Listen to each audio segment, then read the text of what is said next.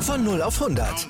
Aral feiert 100 Jahre mit über 100.000 Gewinnen. Zum Beispiel ein Jahr frei tanken. Jetzt ein Dankeschön, rubbellos zu jedem Einkauf. Alle Infos auf aral.de. Aral, alles super. Hallo, hier ist wieder Football Quark mit einer neuen Ausgabe Die Stars von morgen. Im offiziellen Sport 1 Podcast sprechen wir heute über das National Championship Game und gucken uns einmal die letztjährige Rookie-Klasse an, wie die sich in der NFL so geschlagen haben.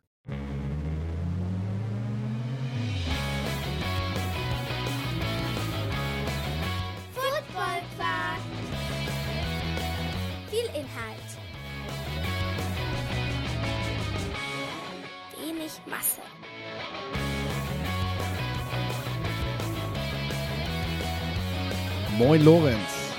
Moin Philipp. Schlaf aus, wie man bei uns im Norden fragt. äh, ja, es geht. Also heute, heute einen Kaffee mehr getrunken. Ähm, dafür natürlich die Aufregung der Nacht gehabt. Äh, nicht normalerweise versuche ich immer relativ früh schlafen zu können, war dann doch ein bisschen aufgeregt. Ähm, war dann auch irgendwann zwölf, dann habe ich mich anderthalb Stündchen hingelegt. hab mir das, das National Championship, das Finale angeguckt, bin dann haben wir, wir haben ja auch geschrieben, ähm, bin dann irgendwann, glaube ich, Anfang des vierten Viertels auch ins Bett, habe mir dann aber trotzdem den Rest auf dem Handy angeguckt. Ähm, aber heute Morgen um 8 war dann auch die Nacht zu Ende. Äh, dann wollte ich nicht so lange liegen, weil dann ist der Tag ja auch wieder rum. Ähm, ich weiß meckern auf hohem Niveau, andere werden zuhören und sagen, ich stand seit sechs auf der Arbeit, aber ähm, ja, äh, nee, hat, hat ähm, trotzdem, trotzdem ein Blowout war, ähm, Spaß gemacht. Zumindest am, am Anfang. Ja, wäre natürlich schöner gewesen, wenn es ein bisschen knapper gewesen wäre, aber wir können ja gleich noch ein bisschen mehr drüber sprechen. Aber ich habe es gesehen, habe einen Kaffee mehr getrunken, heute Abend geht es bei Zeiten ins Bett und dann passt das auch wieder. Wie, wie ist es dir ergangen? Ja, äh, wir, wir nehmen ja jetzt gerade unmittelbar, also einen Tag nach dem National Championship Game auf oder nach unserer Zeitrechnung sogar am selben Tag, weil es bei uns eben um 2 Uhr morgens lief, das Spiel. Das sei mal dazu gesagt, warum wir gerade alle unter Schlafmangel leiden. Ja, äh, geht mir ähnlich. Ähm, ja, und da bin ich auch bei dir. Natürlich ist das Meckern auf hohem Niveau. Wir, wir, haben, äh, wir haben das Glück, dass wir, dass wir noch nicht allzu früh raus müssen, beziehungsweise uns das etwas einteilen dürfen. Auf der anderen Seite darf ich heute direkt wieder eine Nachtschicht einlegen, damit wir für Football Quark auch noch alle Playoff-Spiele besprechen. Ja, äh, da sind wir auch fleißig dabei natürlich und blicken auf die NFL. Da freue ich mich auch tatsächlich drauf, dass wir heute so, ein, so einen kleinen Spagat machen und äh, quasi jetzt so langsam vom College Football rüber in die NFL und auch den Draft gehen, ähm, damit wir das mit rübernehmen können. Ja, zum Spiel. Also, ja, äh, ich hatte mich natürlich gefreut über ein spannendes Spiel. Das war auch so ein bisschen mein Wunschszenario, was ich vorher geäußert habe. Playoffs, hoffentlich äh, kriegen wir eine Begegnung, die, die dafür sorgt, dass man eben auch lange wach bleiben möchte. Ähm, Jetzt war es am Ende ein 65-7. Also von Blowout können wir gar nicht reden. Ich glaube, der höchste Sieg, der je in einem National Championship Game gemacht wurde, zumindest auch die höchste Punktzahl, die je gescored wurde. Äh, überragend von Georgia tatsächlich, was da gelaufen ist. Und ja, sag mal, um jetzt äh, das mit den Worten von Ari Wasserman, äh, der für The Athletic schreibt, zu, zu sagen, äh, der heute titelte, ähm, Georgia hat uns gezeigt, dass nicht jedes jede Saison wie ein Disney-Film zu Ende gehen muss. Also klar, natürlich haben wir alle irgendwo gehofft, dass TCU ein spannendes Spiel uns bereitet, aber wenn wir mal ehrlich sind, rational hat doch keiner damit gerechnet, oder? Ja, äh, wir haben es ja letzte Woche auch im Podcast ein bisschen angesprochen. Ähm, da hatte ich, glaube ich, wortwörtlich gesagt, das ist eine Nummer zu viel. Äh, vielleicht waren es zwei, drei Nummern zu viel und zwei, drei Nummern zu groß am Ende für TCU. Ähm, ja, also es war ein absoluter Blowout. Es war eigentlich mal kurz, ja, in Anführungszeichen spannend, als Max Duggan den, den Touchdown erlaufen hat, aber danach hat Georgia dann sowas von schnell in allen Belangen des Spiels eigentlich wieder Dominanz und die erhalten die Überhand gewonnen. Es waren wirklich mal kleinere Lichtblicke bei den Horn Frogs wie Travius Hodges Tomlinson, der seinen Job ganz gut gemacht hat. Ähm, aber grundsätzlich an der Defensive Line hatte man gegen die Bulldogs O-Line keine Chance. Also wenn man da so, so deutlich dieses Matchup verliert, ist es immer schwer, ähm, in so einem Footballspiel zu bleiben. Aber auch grundsätzlich, Stetson Bennett hat keine Fehler gemacht. Die, der Offensive Gameplan war super. Ich glaube, das hat auch TCU, diese Defense, sehr, sehr früh beunruhigt. Ja, das haben wir ja gegen Michigan gesehen, wo sie auch Turnover forcieren konnten. Das war gestern oder heute Nacht gar nicht der Fall. Ähm, und offensiv ist diese Georgia Defense auch unfassbar stark. Die haben Talent auf allen drei Level. Und was ich auch nochmal ansprechen würde, wenn wir vielleicht so ein bisschen auch uns Big Picture anschauen, was Kirby Smart und seinen Trainerstab und ähm, das Athletic Department bei Georgia geschaffen haben, ist auch einfach diese Tiefe des Kaders. Ähm, das, was mich gestern nochmal beeindruckt hat, da kommt ein Bear Alexander, der ein Vier-Star-Recruit war und macht zwei Sacks bei 15 Snaps, ein Warren Brinson, wo ich so ein bisschen gehofft habe, äh, mit meinem anderen Job über RPM Data können wir den so ein bisschen underrated behalten und vielleicht einer unserer Agent-Klienten kann sich den unter den Nagel reißen und der macht ein super Spiel. Da weiß man schon, was der nächstes Jahr machen wird. Ähm, so ein bisschen. Ja, auch wenn halt ein Jalen Carter den, den, ja, die Double Teams und so weiter bekommen hat, die man von so einem Spieler erwartet, dann gibt es halt andere Spieler, die Plays machen. Genau dasselbe ist bei den Edge Rushern so. Da ist ein Nolan Smith, der ein wahrscheinlicher First-Round-Pick ist ähm, verletzt. Da kommt ein Mayan Williams, der ist ein Freshman. Äh, der hat gestern wie viele? Drei Sacks gemacht. Äh, langer Spieler, erinnert mich von seinem Bild her so ein bisschen an Trayvon Walker als True Freshman, ohne da jetzt ähm, direkte Parallelen ziehen zu wollen, schon. Aber ja, sie haben vier Running Backs, die alle Draft Picks sind. Also ich kann hier aufzählen und aufzählen und aufzählen, aber was man da macht, ähm, auch Gameplan-mäßig, ähm, mit einem Offensive Coordinator Todd Monken, der NFL-Erfahrung hat, der auch sein, seine Philosophie halt ganz cool runterspielt. Das sind nicht mehr diese SEC-Teams von vor zehn Jahren, wo man den Ball läuft. Nein, die haben auch Trick-Plays dabei, die geben Brock Bowers den Ball bei Endarounds oder Sweeps oder wie auch immer man die Dinger nennen mag. Ähm, da sind wir wieder bei den Tight Ends, da haben sie auch drei, zwei, zwei Top-Leute und noch einen dritten in den nächsten Jahren äh, da ein bisschen größer rauskommen will. Also es ist einfach, das, was Alabama vor Jahren war, ist momentan Georgia. Äh, noch ein weiteres Beispiel, eins möchte ich noch nennen. ähm, jedes einzelne College Football Programm ist egal, ob das Alabama ist, ob das USC ist, ob das Penn State ist, ob das Ohio State ist. Die haben massive Probleme, Offensive Linemen zu finden. Die sind froh, vier gute, vier vernünftige zu haben. Vielleicht eine Schwachstelle. Georgia, die rotieren einfach noch zwei auf, auf zwei Offensive Line Positionen oder sogar drei ähm, im National Championship Game. Also das ist unfassbar. Ähm, und das spricht halt für die Tiefe, das spricht für diesen Kader. Aber ja, wenn man so viel Talent hat, so gute Coaches, es immer wieder schafft, sich so zu motivieren, dann kommt halt dabei am Ende ein 65 zu 7 raus. Und es ist schon beeindruckend. Auf jeden Fall. Und ich finde, es sind, es sind drei Dinge. Für dich mache ich sogar visuell. Das können die Zuhörer natürlich gerade nicht sehen. Aber es sind drei Dinge. Es ist zum einen, es ist eine physische Dominanz in den Trenches. Du hast die Offensive Line schon angesprochen. Und klar, du hast mit Jalen Carter einen, einen Fünf-Sterne-Rekrut, der, der, der, der pure Dominanz da an der Line strahlt, der noch nicht mal jedes Mal da aus einem sauberen Stance kommt und trotzdem irgendwie immer gefährlich ist. Also ähm, äh, das, das war ja wirklich Play für Play, hat der seinem, hat der seinen Gegnern große Kopfschmerzen bereitet. Das war nicht nur irgendwie Flashes, das war, das war durchgehend Druck. Durchgehend hatten die alle Hände voll. Also praktisch die komplette Offensive Line von DCU hatte durch die Bank weg alle Hände mit Jalen Carter zu tun was Freiräume geschaffen hat, die dann aber auch wiederum enormes Talent ausnutzen konnte. Bear Alexander, schon allein der Name ist, äh, ist dort Programm. Äh, der kann Jalen Carter wahrscheinlich jetzt demnächst beerben und ähm, hat, hat, hat tatsächlich dann auch das Potenzial, dort, dort genauso, genauso großartig spielen zu können, um sich für die NFL zu bewerben. Das ist das Erste. Das Zweite, du hast schon gesagt, die Coaches. Hervorragender Gameplan. Es ist am Ende des Tages nicht nur so gewesen, dass Georgia einfach das bessere Team war, weil sie bessere Spieler haben, sondern sie hatten auch verdammt nochmal den besseren Plan. Äh, ich habe es angesprochen letzte Woche schon. Michigan hat ständig geblitzt. Max Duggan hat ihnen dafür einiges eingeschenkt an Yards mit ex explosiven Runs. Georgia hat das überhaupt nicht zugelassen. Die haben mit vier Mann haben die an der Line gestanden, die haben ordentlich Druck gemacht, ordentlich Kapelle und da musste Duggan gegen ordentliche Coverage spielen und hat Fehler gemacht. Und das war irgendwie auch jedem klar, dass er diese Fehler dann machen wird. Und das dritte, perfekte Umsetzung.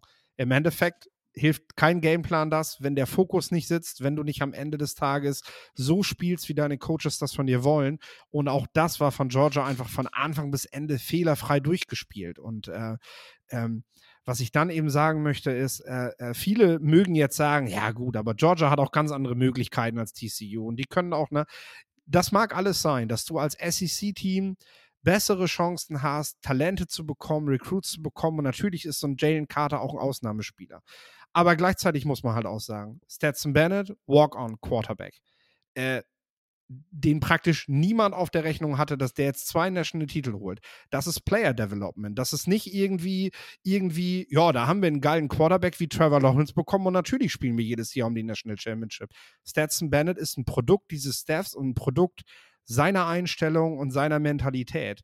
Ähm, Javon Bullard, der gestern zwei Interceptions macht, drei Sterne Rekrut, auch kein absoluter Topstar, macht die Plays und, und sorgt dafür, dass die, dass die da, dass die da ganz, ganz groß mitspielen.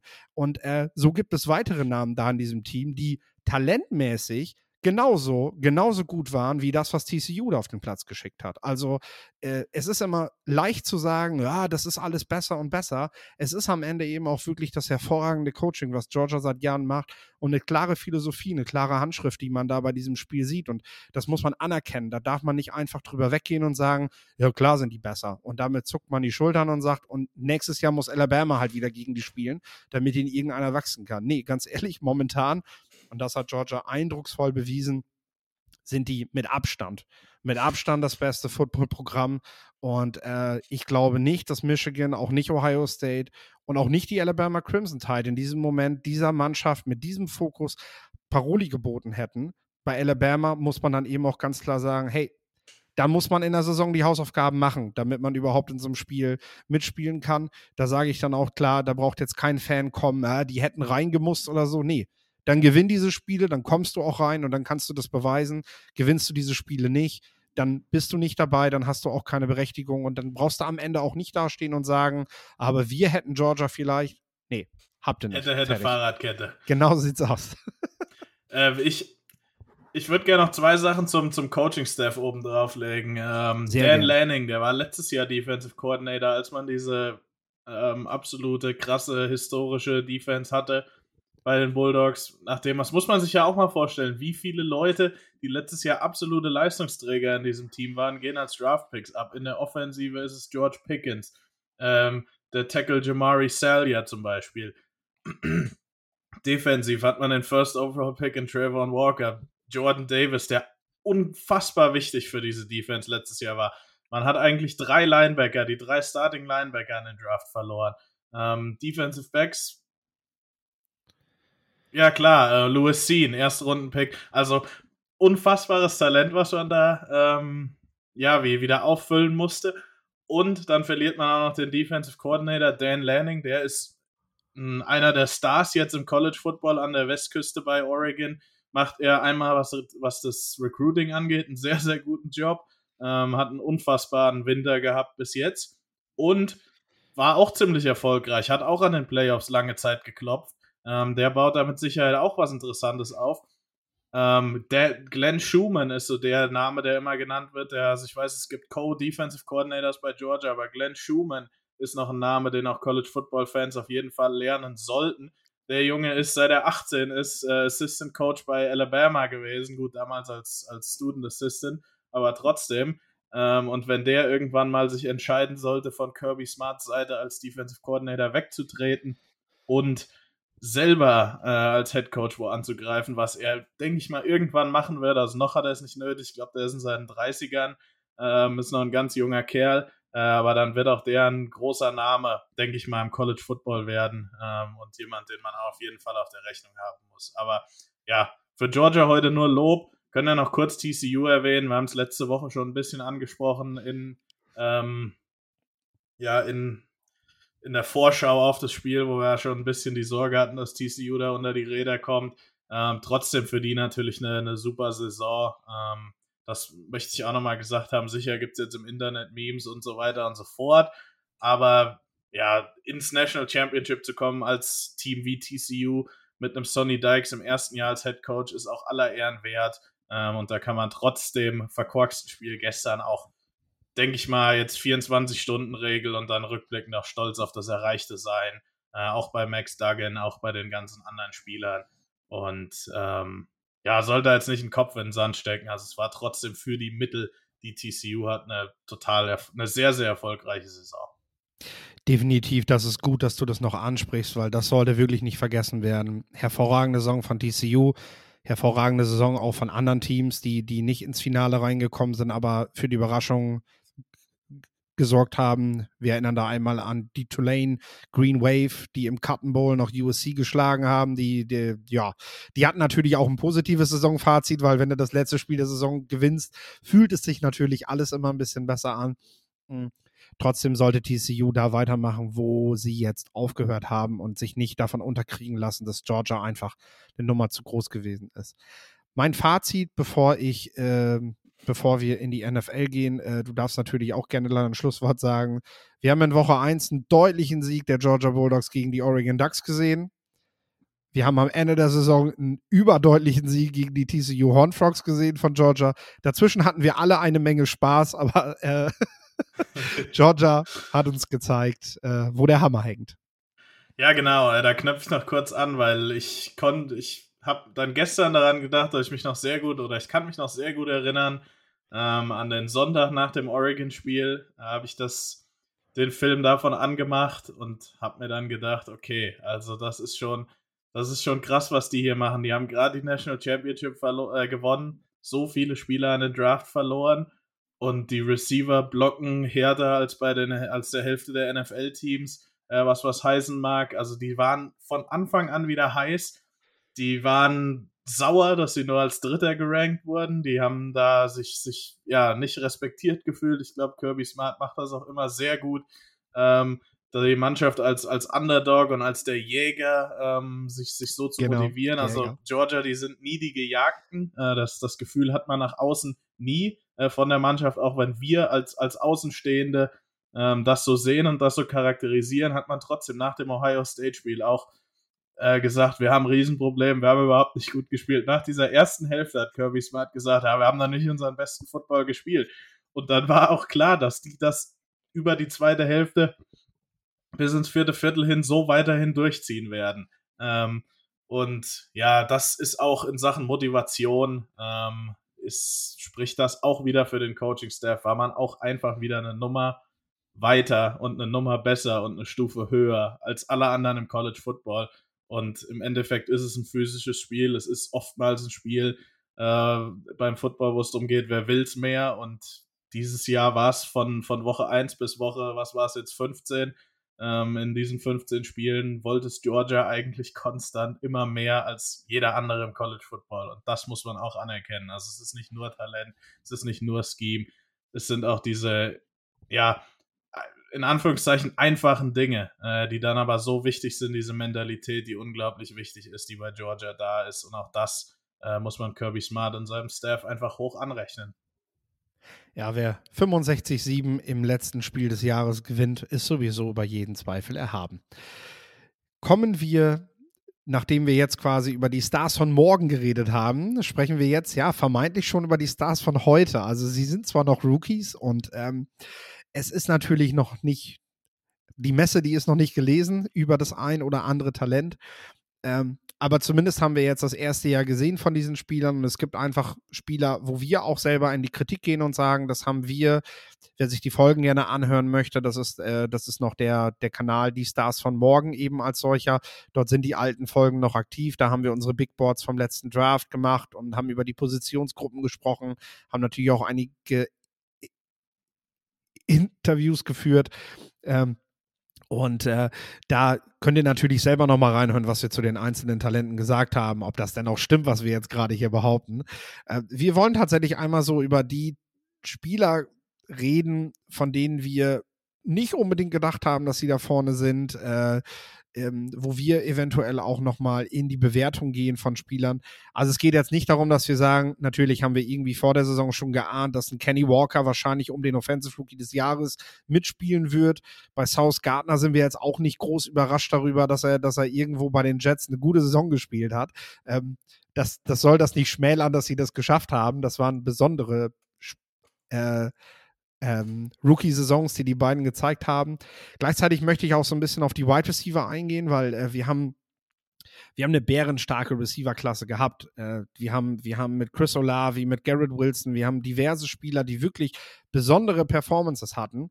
Äh, gleichzeitig muss man aber auch sagen, äh, trotzdem die schon so gut waren und trotzdem einige sogar schon den Nummer 1 Receiver-Spot in ihrem Team erhalten haben, äh, hat dann doch noch gezeigt, egal wie groß das Talent ist, wenn du im Win-Now-Modus bist, da musst du eigentlich deinen Erstrunden-Pick, so wie die Philadelphia Eagles, in einen AJ Brown investieren, wenn du halt jetzt sofort große Produktion haben willst, weil, weil egal was jetzt ein Chris Olavi gerissen hat, am Ende ist es dann doch statistisch noch weit hinter dem, was dann die, die ganz großen Receiver eben machen. Also da ist dann für einen Rookie einfach auch noch mal so ein Gap. Egal wie gut du bist, du bist halt nicht sofort ganz vorne dabei. Und das vielleicht dann so mal als Hinweis, wenn wir auch noch über die Wide Receiver der diesjährigen Klasse sprechen, so ähm, was, was Teams strategisch eventuell machen müssen, wenn sie, wenn sie, wenn sie das im Blick behalten wollen.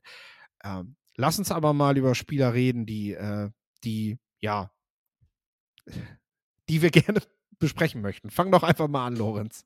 Ja, genau. Äh, ich möchte noch ganz kurz vorwegnehmen, äh, wie du auch schon gesagt hast, also es ist natürlich normalerweise sagt man, das ist erstmal eine, eine drei Jahre äh, Evaluation, vor allem bei den frühen Draft Picks. Also da kattest du auch keinen so früh. Äh, sicherlich ist das bei den, bei den späteren ein bisschen was anderes. Wir haben jetzt von den Jungs ein Jahr gesehen. Äh, das kann sich auch schnell nochmal ändern, zum Besseren oder zum Schlechten. Ich will auch gar, eigentlich überhaupt keine Anführungszeichen Negativbeispiele nennen, äh, weil das nach einem Jahr einfach unfair ist. Ähm, oder ja, ähm, sicherlich kann man, kann man kritisieren, aber man, ja, es, es, es ist, also es ist schwierig jetzt. Ich würde noch keinen nach einem Jahr abschreiben. Kann ja trotzdem sagen, dass jemand ähm, hinter den Erwartungen vielleicht ein bisschen zurückgeblieben ist.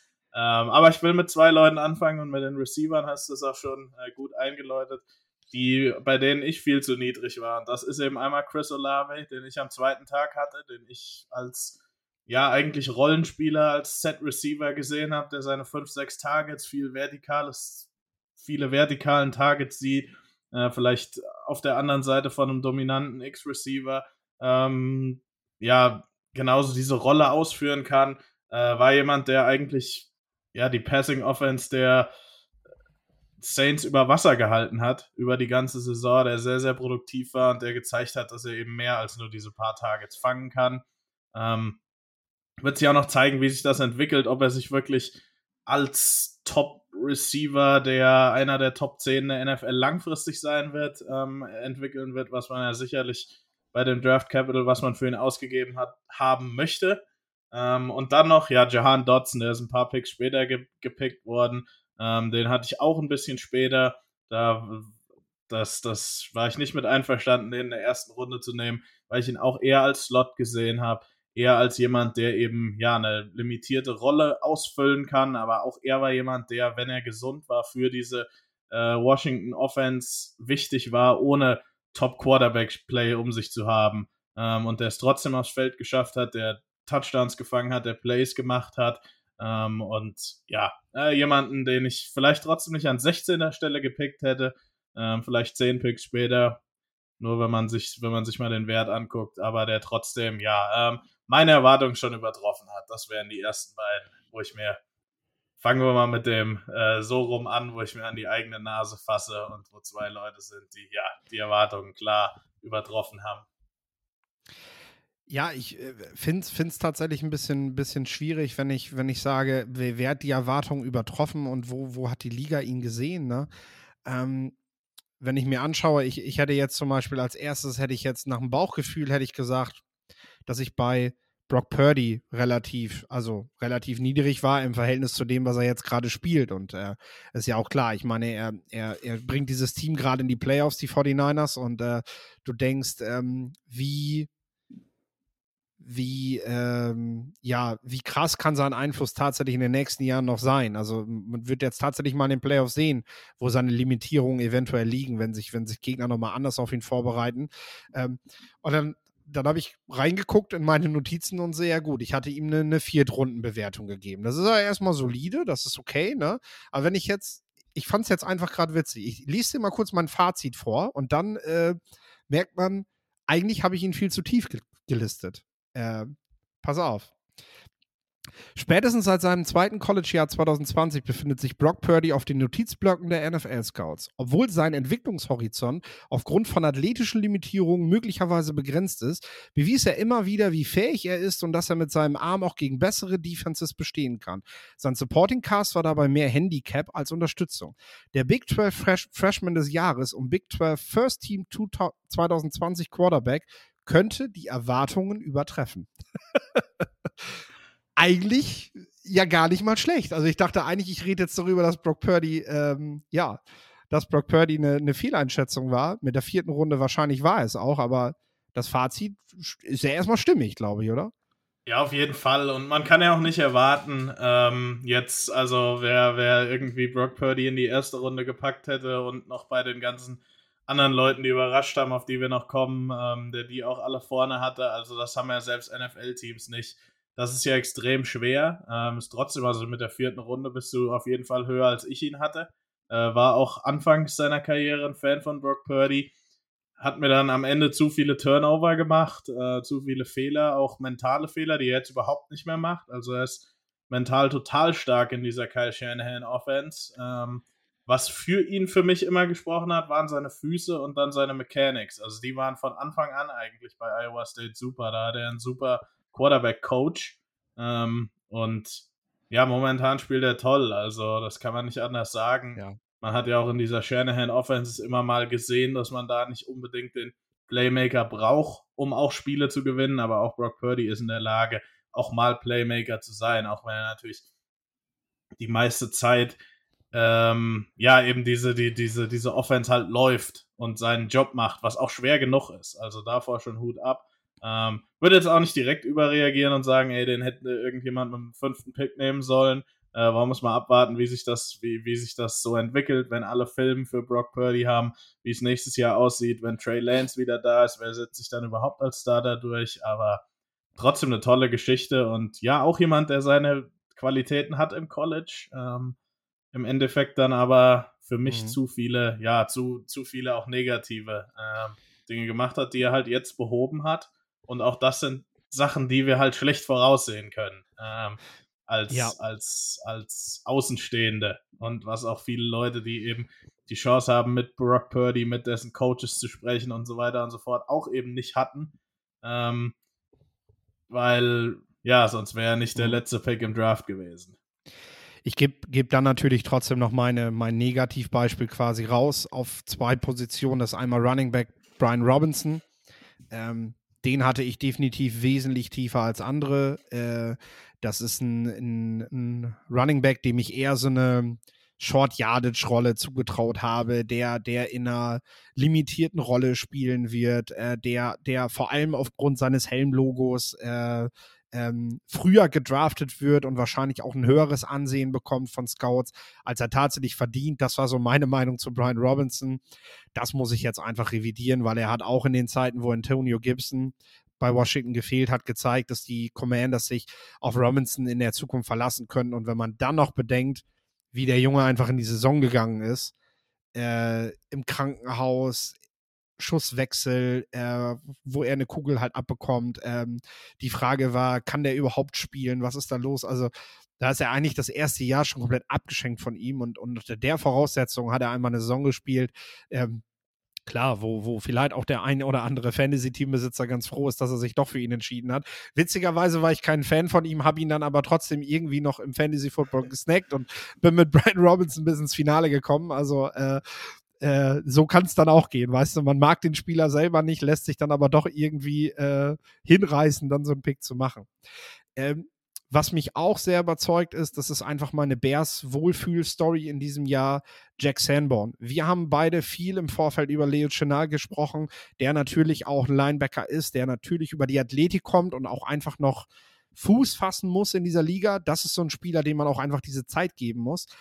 Und Jack Sanborn war für uns so dieser, dieser solide, der aber einfach, einfach nicht die Athletik hatte, um in der NFL wirklich eine Starterrolle zu bekommen ich finde, dass man jetzt bei den Bears gesehen hat, dass klar, er hat natürlich andere Voraussetzungen. Rockman Smith ist weggetradet worden. Im Endeffekt musste Sanborn auch irgendwo spielen.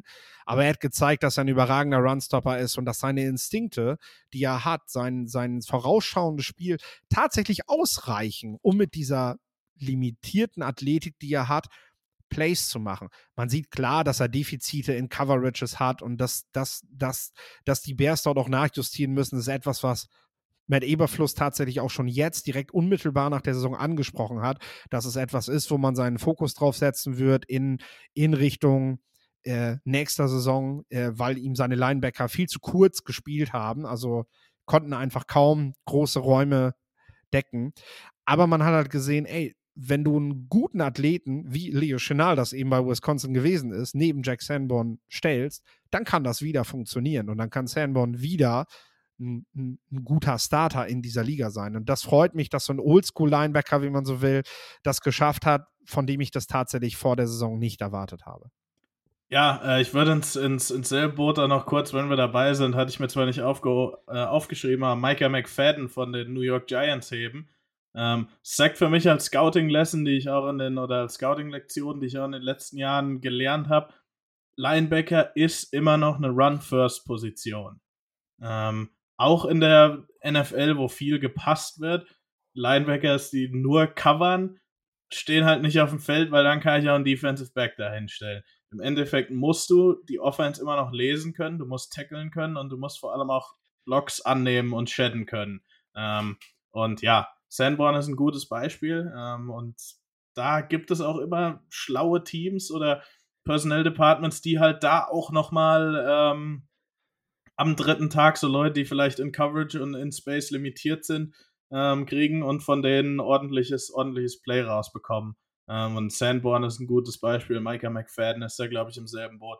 Sicherlich haben die jetzt nicht das Potenzial von anderen ähm, auf der Position. Aber trotzdem, ja, gut, dass du es ansprichst, weil das ist auch eine Lektion, die ich damals mit Isaiah Simmons vor allem eben gelernt habe. Ähm, dass nur Coverage auf der Linebacker-Position in diesem mhm. Sinne halt nicht spielt. Ich würde, wenn ich darf, weitermachen, weil ich Brock Purdy ja praktisch schon vorgelegt habe und jetzt dann irgendwie komischerweise doch als positives Beispiel rausnehmen muss, obwohl ich das selber gar nicht so im Kopf hatte. So ist das ja manchmal. Das finde ich auch witzig irgendwie wenn man dann selber nochmal in seine Notizen geht und das sieht. Ähm, man wusste ja gar nicht, dass man Brock Purdy-Fan war irgendwie und das irgendwie schon so ein bisschen vorhergesehen hat. Ja, ich meine, äh, vorhergesehen ist ja dann auch nicht richtig, weil ähm, ne, er war dann am Ende eben doch in meinem Quarterback-Ranking irgendwo unter ferner Liefen, sage ich mal, ähm, und hat aber trotzdem eine gute Grade bekommen. Ähm, ne? Äh, tatsächlich bin ich auch über, überfragt, was man mit einem Stetson Bennett macht. Das hätte ich eigentlich vorher noch gerne gesagt, so. Aber es ist vielleicht so, so Quarterbacks wie, ja, Matt Barkley, Josh McCown oder so, die halt früher auch irgendwie gut waren. Ne? Vielleicht äh, muss man denen zumindest den Credit geben und sagen, ey, irgendwo, irgendwo wirst du, wenn das Mindset stimmt, eine Rolle finden in dieser Liga. Ne? Aber das wird wahrscheinlich Richtung Draft nochmal Thema werden. Ja, das, das, das Mindset ist das eine, aber ähm, man muss auch, es muss auch vom, vom Fit her passen. Also ich finde, das passt eben bei Purdy perfekt in diese ja. Offense, wegen seinen Füßen, wegen seinen Mechanics. Ähm, ja, aber sicherlich. Also für einen Backup-Quarterback ist, ist, die, ist die Mentalität und das Off-Field und was bist du für ein Teammate und wie kommst du mit den Coaches klar auch ganz, ganz wichtig. Aber dann trennt sich halt die Spreu vom Weizen, wenn du dann wirklich mal aufs Feld musst ähm, kannst du es dann umsetzen oder bist du doch eher nur so der Typ, den du halt lieber als an der Seitenlinie stehen hast? Ähm, ja, genau, ja. trennt sich die Spreu vom Weizen bei den Backup-Quarterbacks. Also ich würde jetzt an der Stelle auf jeden Fall zu den positiven Beispielen einen Moment. Der fängt nämlich mit A an. Ich sag mal seinen Nachnamen, dann fällt mir das leichter. Du sagst seinen Vornamen. Pierce Wide. Receiver, Alec, Alec Pierce. Jetzt kann ich es auch sagen, danke. Äh, Pierce war, ja, ich meine, äh, du hast halt eine richtig starke Receiver-Klasse gehabt und im Endeffekt musst du dann halt auch ein paar Leute herunterstufen und Pierce war natürlich jemand, der der ähm, aufgrund von Cincinnati und Desmond Ritter hat man eben auch viel Credit dafür gegeben, dann so ein bisschen so der Odd Man Out war, so der so, der so, der so hinten rübergefallen ist, den man halt nicht unter den Erstrundenkandidaten gezählt hat.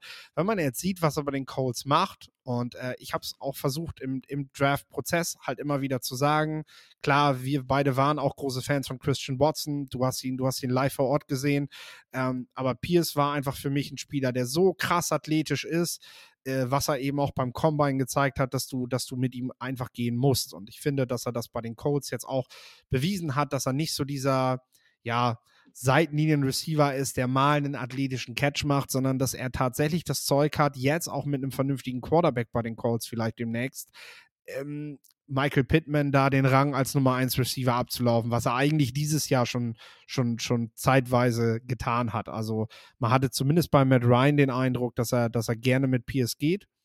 Ähm, ich glaube, es gab zum Ende hin sogar noch Verletzungen, dass wir ihn dann gar nicht mehr gesehen haben, aber sein Eindruck gerade in den ersten Wochen äh, war schon so, so stark, dass ich sage, da, äh, da hatte ich, glaube ich, ein gutes Gefühl bei ihm. Ja, die beiden Receiver mit dem Nachnamen, die, der mit P anfängt, Pierce und Pickens. Äh, für mich beides Leute, die, ähm, die ich, glaube ich, ein bisschen höher hatte als der Rest. Ähm, ist natürlich immer schwierig zu sagen, aber ja, zwei Leute, die auch, oder zwei Receiver, die, glaube ich, gut gespielt. Also vor allem auch Pickens, was der für Catches teilweise macht. Der muss natürlich noch ein bisschen an seinem Route Running arbeiten. Es ist irgendwie so alles contested bei ihm. Das geht ja auch nicht nur, aber auch ein Pierce, wie du schon gesagt hast, der den ich relativ früh äh, oder im Sommer schon gesehen habe und mir dachte, ey, der Junge bringt Größe mit, der ist schnell, der kann super fangen und das ist auch ein ordentlicher Route Runner. Also ja, äh, gehe ich auf jeden Fall mit Alec Pierce. Ähm, ja, wer sind ähm, deine, deine Beispiele? Hau raus. Ja, äh, genau. Ich würde gern zu, äh, einmal natürlich Tariq Woolen, äh, der Cornerback von oh, ja. UTSA, der gespielt hat wie eigentlich ein ähm, ja, Defensive Rookie of the Year oder da auf jeden Fall auch in der Diskussion ist, wird es wahrscheinlich jetzt nicht ganz, äh, weil da auch Leute wie Aiden Hutchinson, wie vielleicht Sauce Gardner auch extrem gut waren, aber ähm, Woolen hatte, glaube ich, sechs Interceptions. Stimmt das? Ich habe sechs, sechs im Kopf, ja. Ja, ich glaube auch äh, sechs Interceptions gefangen hat. Äh, ich hatte ihn in der zweiten Runde, also auch das wahrscheinlich rückblickend zu niedrig, so ein bisschen so wie, so wie bei dir mit Brock Purdy, aber er ist halt eben in der fünften gegangen äh, und damit wesentlich später. Ich kann es auch immer noch nicht so ganz verstehen. Er war auch einer, den wir nach dem Draft angesprochen haben. Wie kommt es, dass der ähm, ja so weit fällt im Draft? Aber ja, im Endeffekt war das halt ein unfassbarer Athlet, der zwar noch ein paar Probleme hatte in Sachen Technik, da Riesenschritte in der Offseason direkt mit Seattle gemacht hat, aber eben auch als ehemaliger Wide Receiver hat er die Ballskills, ähm, er hat die Athletik gehabt, das war einfach ein Paket, auf das es für mich leicht war, äh, zu, zu gamblen und zu sagen, okay, das wird was mit dem. Ähm, und ja, da hat Seattle einfach mal wieder bewiesen, dass sie es schaffen, äh, auch vor allem auf der Cornerback-Position halt eben außerhalb der ersten und zweiten und dritten Runde ähm, einen richtig guten Spieler zu finden und auch jemanden, der für Jahre wahrscheinlich zum Pro Bowl gehen wird und ein absoluter mhm. Playmaker für das Team sein wird. Das können sie tatsächlich. Ich möchte da gerne kurz was zu sagen. Also ich finde, du brauchst dich da überhaupt nicht verstecken, wenn du sagst, habe ich auch nur zweite Runde gegeben, wenn man sich alleine mal diese Cornerback-Klasse anguckt, dass man dann einen Cornerback aus Utah ein bisschen tiefer setzt, auch wenn einem das Tape einfach gefällt, ist ja völlig legitim. Denn schauen wir uns das einfach nochmal an. Derek Stingley, Trent McDuffie, Kair Elam, Andrew Booth Jr., South Gardner, Kyler Gordon. Ja, und äh, dann, dann kommt bei mir tatsächlich auch schon Tarek Woolen. Also schlecht, schlecht sind wir da, haben, haben wir da beide nicht gelegen. Und ich finde aber in dieser, in dieser Dominanz dieser Klasse auf Cornerback ist das legitim, ihn da so ein bisschen herabzustufen, weil er dann eben in Anführungszeichen auch nicht die Competition hatte, weil er von, ja, der University of Texas in San Antonio eben nicht von der University of Texas kommt. Ähm, aber fünfte Runde, ich bin gespannt, was da im Endeffekt noch irgendwann mal rauskommt. Es muss irgendeine Geschichte gegeben haben, die dort kursiert hat, über ihn, sei es was medizinisches, gesundheitliches, was nicht rausgekommen ist, oder irgendwas, was kurz vom Draft die Runde gemacht hat, dass dieser Spieler einfach nie Hype erfahren hat, weil machen wir uns doch mal nichts vor. Also klar, wir haben, wir, wir, wir scouten auch und wir haben einen guten Blick, aber äh, dass, dass das 32 NFL Scouting Departments durchrutscht, das ist ja nicht normal. Also das, äh, das, das kann mir ja keiner erzählen. Also sicherlich haben wir auch mal ein gutes Händchen, aber äh, dass, dass so ein Spieler bis in Runde 5 fällt, ist einfach ungewöhnlich, weil ähm, wenn wir beide das gesehen haben, dann müssen andere eigentlich auch was gesehen haben. Aber vielleicht haben sie etwas gehört, was ihnen nicht gefallen hat, was wir bei unserer Bewertung überhaupt nicht mit einbezogen haben, weil wir es einfach schlichtweg nicht wussten. Zumal ich vom Senior Bowl ähm, geflogen bin und mir gedacht habe, äh, wie, wie nimmst du den, den Kerl nicht in den Top 50? Also da, der war für mich nach dem Senior Bowl eigentlich schon vor der Combine ähm, Top 50 Lock, äh, weil ich wusste, was der für Zeiten auf dem GPS hingezaubert hatte während der Saison, auch während des Senior Bowls da unfassbar war und eine richtig gute äh, Woche beim Senior Bowl auch gezeigt hat, auch da technische Fortschritte schon gezeigt hat mit diesen zwei Monaten ähm, die man da hat, um sich zu verbessern. Und äh, ja, war, war komisch, dass er so weit gefallen ist. Oder merkwürdig ist vielleicht das richtige Wort, aber es stimmt. Äh, da kann ich ja auch mal rumfragen, ähm, ob ich da noch was zu rausfinde, warum Tariq Woolen eben bis zur fünften Runde gefallen ist. Wen hast du noch? Ja, ähm, habe ich, hab ich eben vor der Aufnahme äh, noch angemerkt. Es sind mir noch zwei Leute, äh, eingefallen, die ich natürlich gerne im Rahmen des NFLPA Bowls äh, noch ansprechen würde. Wenn du zwei hast, musst du dich aber kürzer fassen. Ja, gut. ähm, einmal ist es James Houston, der äh, Edge Rusher, der bei den Detroit Lions gelandet ist, kam von Jackson State. Ähm, eigentlich bis Woche 7, 8, 9, 10 überhaupt nicht gespielt hat und jetzt gefühlt jedes Spiel einen Sack hat. Äh, kurze Story zu James Houston, da waren wir beim NFLPA Bowl und die Coaches haben sich überlegt, so als Spaß, ähm, lassen wir mal andere Positionsgruppen, andere Drills machen. Dann mussten die DBs zum Beispiel Offensive Line Drills machen, äh, mal eine Viertelstunde. Und ähm, die Edge Rusher haben Running Back Drills gemacht. Und da kam dann ein, ein Scout zu mir und sagte, ey, hast du James Houston gesehen? Der sah aus wie ein natürlicher Running Back. Vielleicht wird das ja auch ein Fullback. Also es ist einfach nur ein Footballspieler durch und durch. Der hat vielleicht nicht die Größe, der ist vielleicht nicht der Überathlet, aber er, ja, es ist einfach ein Footballspieler. Also ich weiß nicht, wie man es anders. Ja, sehr geil, sehr geil. ja, äh, wie, wie man es anders großartig sagen soll. Also der, der Junge irgendwie, also sicher hat es mich gewundert, dass er dann so auf einmal, ähm, weil ich auch nicht oft die Lions gucke, bin ich auch ganz ehrlich, ähm, dass er dann so auf einmal ja durch die Decke gegangen ist.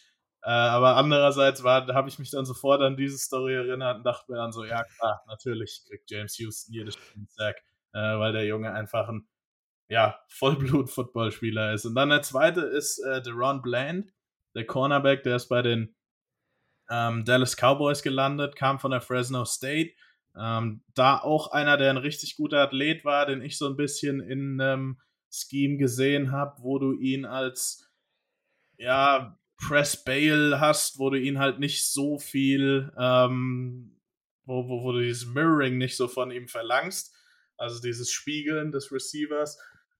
Er hat aber im Nickel äh, über weite Teile der Saison gespielt und war da sehr, sehr stark äh, für die Cowboys. Ähm, was, was ich ja nicht erwartet hätte, dass er da eben so einen Fortschritt macht. Ähm, hatte ihn auch als draftbaren Spieler auch, glaube ich, in meinen Top 150, aber trotzdem jemand, der auch diese Erwartung übertroffen hat und der auch für die Dallas Secondary ähm, über Jahre ein guter Spieler sein wird. Und da habe ich auch noch eine Scout-Story zu. Da war nämlich ein NFC East Rivalen Scout, der die Westküste scoutet, der mir wortwörtlich gesagt hat, I love the Ron Bland. Und es war nicht ein Scout der Cowboys, sondern von einem NFTV-Team. Ähm, wer das da genau war, und kann ich eigentlich auch sagen, es war der von Eagles, war Ryan Myers. Ähm, und ja, der wird sich ja, vielleicht auch ab und zu mal ärgern, wenn dann eben die Eagles gegen die Cowboys spielen und der Ron Bland ein sehr, sehr guter Starter ist als 5- oder 6-Runden-Pick. Wenn du bei den Cowboys schon von Rivalen sprichst, dann fallen mir halt auch als erstes die Eagles ein. Ich hätte schon gefragt, so, kann es sein, dass die auch in den Playoffs sind? genau. Äh, ja. Gut, die Eagles, die haben ja auch mittlerweile viel zu, momentan viel zu feiern, aber genau, äh, da muss ich immer dran denken, wenn dann Deron Bland für die Cowboys Plays macht, das ist eigentlich auch der Eagles Scout, so der den Jungen total stark fand. So ist das eben. Ich denke auch immer, freu dich über die Spieler, die du bekommen hast und nicht und, und äh, trauer nicht denen nach, die du nicht bekommen hast. Denn ja, so viele Picks hast du halt nicht. Du bist sieben, acht Mal vielleicht in einem Draft dran und äh, es, gehen, es gehen über 250 Spieler vom Board. Du kannst sie halt nicht alle kriegen. Das ist halt so. Und äh, natürlich ist man in dem Moment, wo man den Draft sieht und wo man das verfolgt, für sein Team immer ein bisschen traurig, weil man den Spieler auch gern gehabt hätte oder den. Aber machen wir uns nichts vor, alleine wenn du jetzt gerade über James Houston redest, mit Aiden Hutchinson sind da zwei zwei, zwei Top-Edge-Defender jetzt bei den Detroit Lions, die beide im selben Contract hier irgendwann sind. Ähm, ja, die werden sich vielleicht irgendwann mal entscheiden müssen, wen sie von den beiden behalten. Also vielleicht hat man ja Glück und man, man kriegt den Spieler dann über Umwege eben doch nochmal und kramt seine alten Notizen raus und äh, denkt daran zurück, wie er auch Fullback hätte spielen können. Also coole Story auf jeden Fall. Äh, ja, Lorenz, ich würde sagen, es ist Draft Season offiziell jetzt. Jetzt ist die NFL-Saison für, für 18 NFL-Teams definitiv vorbei. Ähm, 14 sind jetzt in den Playoffs und äh, darüber sprechen wir natürlich in einer anderen Football-Quark-Folge. Wir beide widmen uns jetzt dem Draft und dir gehört das letzte Wort. Ja, äh, diesmal habe ich mir Gedanken über das letzte Wort gemacht ähm, und genau da möchte, wollte ich auch ansetzen. Leute, das ist jetzt Draft Season, äh, das ist die Zeit, die, ja, von den ganzen Spielen, die schaue ich natürlich auch gerne und die schauen wir auch gerne, aber ich spreche jetzt mal für mich, das ist das absolute Highlight der Saison. Ähm, die All-Star Games, die kommen jetzt direkt am Ende des Monats. Ähm, dann dauert es nicht mehr lange, dann ist der Combine und äh, ja, wir freuen uns oder ich freue mich ähm, total, äh, euch zu begleiten äh, durch diese Draft Season. Ähm, auch dieses Mal das erste Jahr bei Football Quark und ähm, ja, lasst ein Abo da. Wenn, wenn ihr es noch nicht gemacht habt, sagt euren Freunden Bescheid, weil jetzt kommt, jetzt, jetzt geht es ans Eingemachte für den Philipp und für mich. Und äh, ja, bleibt da. Ich, ich freue mich total und äh, freue mich auf die nächsten Monate mit euch. Wie viele Kaffees waren es heute schon? Kaffee spielt im Leben vieler eine sehr große Rolle. Und das nicht nur zu Hause oder im Café, sondern auch am Arbeitsplatz. Dafür gibt es Lavazza Professional. Kaffee am Arbeitsplatz, der genauso lecker schmeckt wie in eurem Lieblingscafé. Die perfekte Kaffeelösung für jede Art von Unternehmen. Klein, mittel, groß. Ihr habt auf jeden Fall einen Kaffee, der schmeckt. Die richtige Motivation für eure Arbeitstage. Alle Infos zu Lavazza Professional findet ihr auf lavazzapro.de mit allen Kaffeelösungen für euer Büro.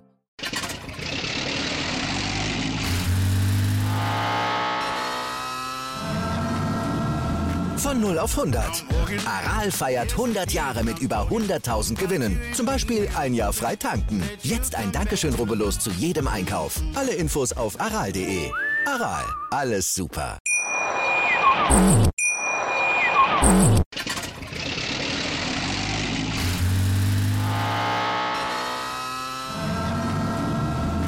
0 auf 100.